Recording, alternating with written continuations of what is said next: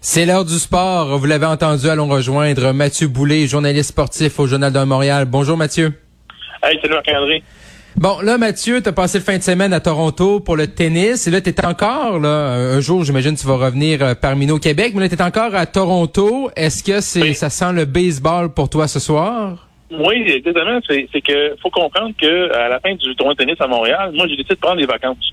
Fait que j'ai dit euh, à mon fils de, de 6 ans, ainsi qu'à ma femme, avec mes, avec mes deux autres enfants, j'ai dit, on devrait aller à Toronto, on va aller voir une partie de baseball, puis on va aller faire des activités autour de l'aquarium, euh, la Mhm. tour du TN, tu sais, le, le, le kit, là, le kit Le normal. total, ouais.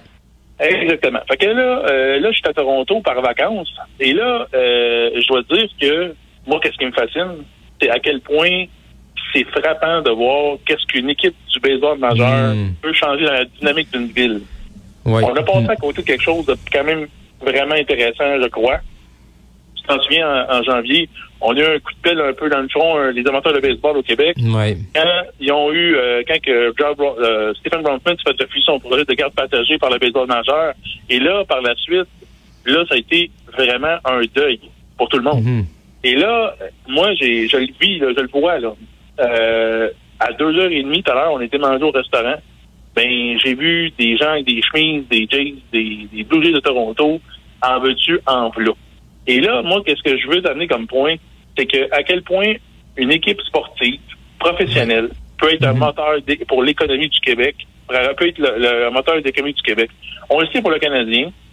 Euh, pour le CF Montréal et les, les Alouettes, ça rapporte en économie un peu au Québec, mais pas autant qu'une équipe du baseball majeur ou une équipe de la NBA ou une équipe de la NFL peut-être. Et là, moi, qu'est-ce que je remarque, c'est qu'à Toronto, présentement, ils ont tous les gros sports. Ils ont la NBA avec les Raptors, Mm. ils ont la, le baseball majeur avec les Blue Jays de Toronto, ils ont le, le hockey avec les Maple Leafs, ils ont, ils ont toutes les, les gros, les grosses ligues là, sont en ville ici. Et le sport est tellement fort à Toronto qu'ils sont capables de faire vivre toutes ces concessions-là, puis il n'y a pas de concession qu'on dit Hey, es-tu de point de disparaître? Et ça, je dois dire que au Québec, on doit on doit faire un peu notre meilleur culpa pour ça, parce que j'ai l'impression que le départ des expos, le départ des Nordiques aussi à l'époque, là, on les a perdus et on cherche toujours à, à les, à, les, à, les, à les retrouver, à les Mhm. ramener. Mais là, c'est pas si facile que ça parce que l'économie du sport a beaucoup changé depuis l'époque Ouais. où ce qu'on a perdu ces, ces deux formations-là. Alors, moi, que mon point, c'est que je crois que, les, que le baseball majeur, la NBA, la Ligue nationale de hockey, ça, là, c'est des moteurs économiques. Et les gens, euh, des fois, on chiale, ah, ça coûte de l'argent des contribuables. Oui, mais ça rapporte beaucoup plus dans une, dans une société qu'on peut le penser. Hmm. Mais est-ce que tu penses, monsieur, que le, le, le retour des expos, là, est-ce que c'est. Est-ce que ça va arriver un jour, tu penses? Est-ce que. Moi, je ou, pense- là, moi, moi, je pense- ou là, la, game? Ouais, mais je pense que le- le- le- ce projet-là est sur le respirateur artificiel. C'est pas mort, mais quand même. C'est Quand pas fort. Stephen Bronfman m'a répondu à ma question lors d'un Zoom en janvier dernier, euh, M. Bronfman avait vu un plan B. Ben, le plan A, B, C, D, E, c'était la carte partagée. Là, tu te dis, oh, ça, ça veut Mhm. dire que euh, le monsieur Bronfman, qui est un homme d'affaires aguerri, avait un idée en, plan, en, en tête et c'était seul-là. Il n'y avait pas de plan B. Alors, euh, moi, je pense pas que ça va revenir euh, de sitôt. Et si ça revient, là, de mon vivant, là, moi, j'ai là, j'ai 43 ans, de mon vivant, je vais être le gars le plus content pour, euh, pour Montréal. Et je vais être le plus content également pour, euh, pour, pour mes enfants qui, qui aiment ça venir au baseball. Mais là, si on veut voir du baseball maintenant, Marc-André, tu dois venir à Toronto ou tu dois Mhm. descendre au, euh, au sud de la frontière, à Boston ou à New York. Donc, euh, moi, je pense que le, le- on a manqué une belle opportunité avec le, le retour du baseball à Montréal euh, il y a quelques mois. Et euh, moi, je, j'en- j'en- à chaque fois que je viens dans une ville américaine ou une ville canadienne, que du baseball majeur euh, pendant l'été, ben tu le Mhm. sens, une équipe de baseball majeur, et tu sens que, à quel point c'est un moteur économique pour une ville. C'est ça mon point, mais euh, euh, j'ai- j'en démontre pas une, une, une formation professionnelle de sport apporte beaucoup plus euh, qu'une dépense euh, des contribuables, selon moi. Et là, euh, Mathieu, si on reste dans le baseball, là, euh, Fernando Tatis Jr., là, qui vient d'écoper de 80 matchs de suspension pour dopage, et, son père, là, euh, qui dit que là, c'est une, c'est une catastrophe. Oui. Selon toi, Mathieu, c'est une bonne punition, 80 matchs, ou oui. c'est pas assez? Oui, oui, oui, oui, oui, oui, oui, parce que ça a été prouvé dans les, dans les dernières années que les gars, des fois, là, ils mettaient pas rien que du lait dans le céréal, tu sais, euh, pour acquérir de la puissance, acquérir la durabilité, de, l'endurance, euh, d'avoir d'avoir un petit avantage euh, plus plus marqué sur les autres joueurs. Mm -hmm. Tatis Junior, le gros problème qu'ils ont, c'est que là, la, la, chimie de l'équipe a, a, pris un sale coup. Et là, mm-hmm. les gars, ils disent, ben là, il a pas de penser à lui. Et là, ils nous abandonnent en pleine course au championnat. C'est que présentement, les Padres sont dans la course du meilleur deuxième dans la ligne initiale de, baseball. Et là, ils sont en train... Ils, ont, ils auraient besoin de Tatis pour produire des points, pour euh, jouer dans le champ, pour... Il y aurait un impact euh, dans cette course au championnat, c'est sûr. Et là, présent, il a abandonné ses coéquipiers. Lui, il a dit, bon, on va prendre la suspension de 80 matchs, puis ça va être tout. Mais là, il a dit qu'il a pris ça. Il y avait un, un, un médicament pour éliminer une teigne. Il y avait une, une maladie qui s'appelle, il y avait une teigne puis là, il avait pris ça, puis dans ça, il y avait des produits dopants. Mais il n'a même pas cherché à se défendre. Il n'a pas dit, je vais aller en appel de cette suspension-là, je vais mm. prouver le contraire, je rien de ça. Ça, ça veut dire que, grosso modo, il est coupable. Il s'est lui-même inculpé, lui-même en disant que euh, il avait pris cette substance-là, mais il savait peut-être très bien qu'est-ce qu'il prenait dans, dans, ce, dans ce, dans ce médicament-là. Puis il l'a pris en toute conscience de cause, mais là, il y a eu un petit test inopiné. Et là, il se fait prendre. Puis là, ben, les Padres sont dans, sont dans le trouble à cause de lui. Parce que, veux, veux pas, euh, euh, Fernando Tatis Jr. Euh, est un joueur de balle exceptionnel. Puis je pense qu'il aurait pu avoir un impact important dans cette course au championnat-là, mais pour le mm. moment, il n'a il, a pas porté sa cause en appel, mais ça veut dire que les Padres devront se, se débrouiller sans lui jusqu'à la fin de la saison au complet. Ouais, puis je pense une portion également de la prochaine saison. Là. Fait que c'est c'est pas juste cette année parce qu'il reste pas assez de matchs également, c'est les matchs de l'an prochain. Donc ça va être un dossier euh, à, suivre. Mais c'est sûr que comme coéquipier, là, tu dis bon, ben, regarde, il nous laisse, il nous laisse dans le pétrin pendant que nous, là, on faut continuer d'aller à la guerre puis essayer d'être euh, en série. Euh, mais moi, mais moi, je dois saluer. Oui. Marc-André, par exemple, je dois saluer, euh, saluer le baseball majeur qui a pris les, le dos par les cornes dans les dernières années pour les suspensions pour le dopage. Hey, t'imagines-tu, oui, je sais que c'est c'est 80 euh, matchs, mais ils ont, oui, il y en a 162, mais c'est quand même 80 matchs, c'est une demi-saison. Euh, mm de hockey, j'aimerais bien voir ça. Moi, Gary Bettman, je suis un joueur pour 41 euh, matchs pour dopage. On n'a pas vu ça mhm. encore. Fait que, faut saluer aussi des hommes majeurs qui ont pris le taureau par les cornes dans les dernières années dans ce chapitre-là. Non, je suis d'accord avec toi, Mathieu, parce que c'est vrai que c'est rare, par exemple, pour peu importe un geste, qu'on verrait une demi-saison dans la Ligue nationale de hockey. Euh, tu couvert, Mathieu, on en parlait tout à l'heure, le, tennis à Montréal, on en a parlé grandement hier. Et là, euh, également, là, présentement, c'est le tournoi du côté de Cincinnati aux États-Unis. Et là, hier, euh, au-delà du sport, c'est comme si la, la, la, la, politique, la politique étrangère, ce qui se passe du côté de la Russie euh, et surtout du, côté de l'Ukraine, là, euh, c'est euh, c'est invité là dans le tournoi de tennis du côté de Cincinnati. Incroyable, incroyable moi, quand j'ai quand j'ai lu ça, j'ai dit je vais le relire parce que je suis sûr, je suis sûr que j'ai pas bien compris. ouais. il, y a, il, y a, une il y a une madame qui s'appelle Lola. Lola elle se présentait au, au, terrain de tennis euh, où deux Russes jouaient sur le terrain, je pense en double en double féminin. Euh, avec la couronne de, de fleurs euh, traditionnelles ukrainiennes et un énorme drapeau ukrainien. À okay. les estrades, sans rien dire.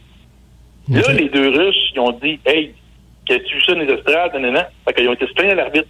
L'arbitre était voir Lola, elle était elle directement à Lola. Là, elle dit, vous savez que c'est pas très bien euh, de manifester comme ça, non, non. Elle dit, ben, je fais rien. Je dis rien, je fais rien. Mais vous savez qu'est-ce qui est encore pire? C'est de, de, faire une invasion dans un pays. Mhm. Là, l'arbitre a tourné dans sa chaise. Le directeur de la sécurité s'est amené au terrain.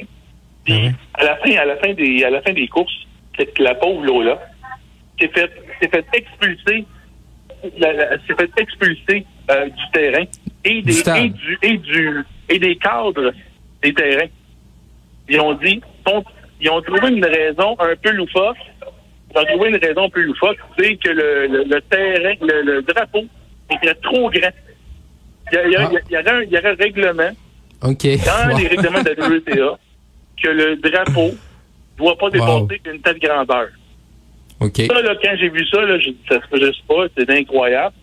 Mais non, ils l'ont expliqué pour cette raison-là. Mais ils pensaient pas, par exemple, que les journalistes mettraient la main là-dessus sur, sur Mhm. ce- cette histoire-là. Et là, ce drapeau-là, là, il fallait qu'il y ait, euh, je sais pas, au moins 18 pouces, par 18 pouces, pas plus. Moi, j'ai vu des drapeaux bien plus gros que ça dans les estrades à à Ouais, Montréal. c'est ça ma question, là, ouais. plus gros que ça ailleurs. Mais là, comment est-ce que les, les, les responsables du tournoi ils ont-tu réagi? Parce que là, je veux dire, là, tu, tu, tu veux dire, est-ce que ça veut dire Ben, c'est vraiment on est dans la politique, ils ont on est plus les- dans le sport? hein? la WTA, la WTA, ainsi que le, le- le tournoi, ils ont marché sur des œufs parce qu'ils n'ont pas eu Ben de là. réaction. Il n'y a Bien pas eu de réaction. Ils ont marché sur des œufs. Pourtant, quand tu vois, quand tu vois qu'est-ce qui est arrivé, là, c'est la pauvre madame qui fait expulser du, du terrain. Mais ils ont dit, mets ton, mets ton, ton drapeau de l'Ukraine dans, dans ton char, là, tu vas pouvoir venir au tournoi. Tu Ah. vas pouvoir assister à d'autres Ah. matchs. Ben, crée-moi, crée-moi pas. Ça, ça s'est fini comme ça. Mais tu vois à quel point, quand on mélange politique et sport, à quel point ça peut être très touché, très Non, t'as raison. sensible. Là, Non, surtout dans raison, la situation actuelle. Là, les, les Russes, ils ont commencé à, re- à rejouer des tournois à Marc-André. Là, à Mhm. Montréal, il y avait des Russes. Euh, il y avait des Russes. euh, il y avait pas de Russes à Wimbledon, à, à Montréal, à, à Montréal, à Washington, à Cincinnati, il y a des Russes. Ils vont pouvoir participer aux, aux internationaux des États-Unis à New York. Mais là, ça- la guerre, elle n'est pas finie, là. Puis, Non, elle est pas finie, on mais j'imagine que- Je pense que les Ukrainiens s'arrangent pour pas que, que la guerre soit oubliée. C'est que Mhm. là, il y, y a des morts qui s'accumulent à tous les jours et les Ukrainiens, eux autres, n'oublient pas. Et ils veulent pas que les, les gens en général, la population en général, oublie qu'est-ce qui se passe en Ukraine présentement, qui sont un peu maltraités, martyrisés, assassinés par les Russes. Hmm. Mais est-ce que tu as vu, toi, là, de- du côté de Montréal, est-ce qu'il y- avait des joueuses russes en fin de semaine à Montréal? Oui, tout à fait. euh, À Montréal et à Toronto. À. Montréal, Danine Medvedev, André Roublev, euh, Karen Kachanov, euh, ils étaient tous là. Mais eux autres, Puis l'accueil était comment des gens? Puis l'ac- l'accueil était comment? Parce que tu sais, moi, ces, ces athlètes-là, là, puis souvent on dit, oh, ils devraient, ils devraient dénoncer là, le Poutine. Là.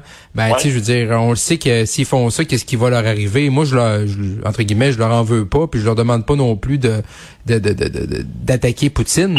Mais euh, est-ce que les gens, j'imagine, comment était l'accueil des gens dans, dans le stade à Montréal? en, en- en général, très respectueux. Euh, moi, moi aussi, j'avais hâte de voir ça, Marc-André. Tu vois, euh, t'es dans la même curiosité que moi. De voir Mm. la- l'accueil de, pour Denis Lededev. C'est un, un le champion en titre de Montréal.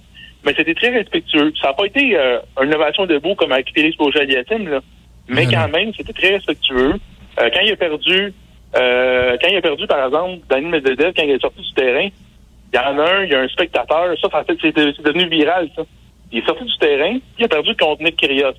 Il sort du Mhm. terrain, il y, a un, il y a un monsieur comme dans, il y a comme des, un couloir de monde, là, si tu veux, pour venir au vestiaire. Puis il y a un gars qui a, il a traité de loser. Mais Ok. Danny Medvedev, au lieu de dire, tu sais, mange la merde, je mange Ouais. au vestiaire, il a retourné avec les gardiens de sécurité, puis il a dit, il a parlé en français, puis il dit, réfléchis avant de dire des choses comme ça. Mhm. Mais tu vois que l'épiderme des joueurs russes est quand même sensible. Ouais. Moi, c'est ça ça que j'ai remarqué. C'est que Mhm. là, là, les remarques euh, comme ça, là, les gars, ils ont- sont très, très sensibles, bien plus sensibles qu'avant. Alors, là, dans le cas de Daniel Medvedev, l'accueil était respectueux, mais Mhm. ça n'a pas été euh, une innovation debout non plus. Par contre, il faut pas non plus oublier qu'est-ce qui se passe à travers le monde, puis qu'il y a des, des- il y a des Ukrainiens qui souffrent. Puis je pense que là, les, les joueurs russes le savent, les athlètes russes le savent. Ils s'en font parler à tous les points de presse. Daniel Medvedev, Mhm. Roublev, euh, Achanov, ils ont été très, très, très, très prudents dans leurs propos quand ils ont parlé de ça. Puis ils ont évité même la question si c'était possible. Et je les comprends, c'est inconfortable. Et comme tu dis, ils veulent pas rien dire parce que si- s'ils disent quelque chose, leur famille peut être, peut être en danger dans leur pays. Hmm. Effectivement. Mathieu Boulay, journaliste sportif au Journal de Montréal. Je te laisse. Bon match ce soir. Euh, Profites-en, vu que, bien sûr, à Montréal, c'est pas pour tout de suite le retour du baseball Ah. majeur. À demain, Mathieu. OK. À demain. Salut. Bye bye. Sinon, euh, c'est déjà tout euh, pour l'émission. Euh, Aujourd'hui, on se retrouve demain, 15 heures.